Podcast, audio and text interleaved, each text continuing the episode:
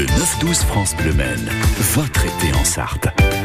9h53, tous les matins de l'été, on décode la science pour vous sur France Bleu Maine. Aujourd'hui, alors que beaucoup d'entre vous sont sur la route entre pont du 15 août et vacances d'été, on fait un arrêt au stand pour nous intéresser aux pneumatiques. C'est Clémence de l'association Maine Science qui nous dévoile cette science des pneus aux côtés de Bérénice Bélanger. Alors peut-être pas une science des pneus, mais il y a quelques infos à connaître sur ceux qui vous gardent en sécurité. Vous aurez sûrement remarqué que les pneus des engins qui courent sont complètement lisses, contrairement à ceux que nous utilisons nous sur la route. C'est ce qu'on appelle des pneus slick. Leur objectif est de maximiser la surface de contact avec la route pour augmenter l'adhérence et l'endurance. Mais attention, ils sont interdits sur la route. Et pourquoi?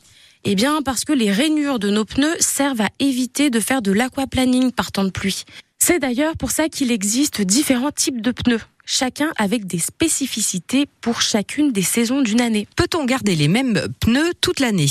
Alors, si vous utilisez des pneus 4 saisons, oui.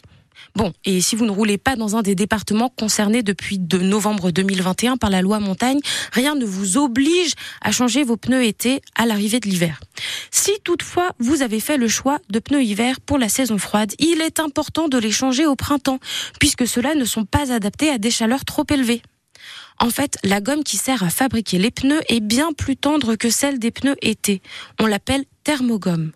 Elle ne durcit pas lorsqu'elle est exposée à des températures inférieures à 10 degrés Celsius. Jusqu'ici, rien n'a signalé de spécial en été. Sauf que ce pneu hiver est fabriqué pour résister aux températures faibles, mais bien moins aux températures élevées. Sur une route chaude, les pneus hiver vont s'user très rapidement, ce qui induit différents risques, comme la déformation du pneu, des craquelures sur le caoutchouc, voire même un risque d'éclatement. Bon, euh, sachez aussi que vous consommez jusqu'à 0,3 litres de plus par centaine de kilomètres. Et tiens d'ailleurs, ces risques ressemblent beaucoup à ceux que vous prenez si vous roulez avec des pneus sous-gonflés. Ah oui, donc un pneu risque d'éclater lorsqu'il est sous-gonflé et pas surgonflé? Tout à fait. Avec des pneus sous-gonflés, vous prenez le risque de voir vos pneus éclater ou au moins s'user prématurément et non uniformément. Si vous surgonflez vos pneus, ils n'éclateront pas. Le pire que vous risquez est qu'ils se décollent légèrement de la jante et qu'ils perdent un peu d'air. Avec des pneus sous-gonflés, sachez aussi qu'à nouveau, vous consommez plus de carburant. D'ailleurs, on vérifie toujours la pression avant de prendre la route à froid. C'est très juste parce que si l'on roule pendant un moment, les pneus vont s'échauffer et l'air à l'intérieur avec. Sauf que l'air chaud se dilate, c'est-à-dire qu'il prend plus de place. Donc le manomètre que vous utilisez pour mesurer la pression de vos pneus va vous donner une valeur erronée.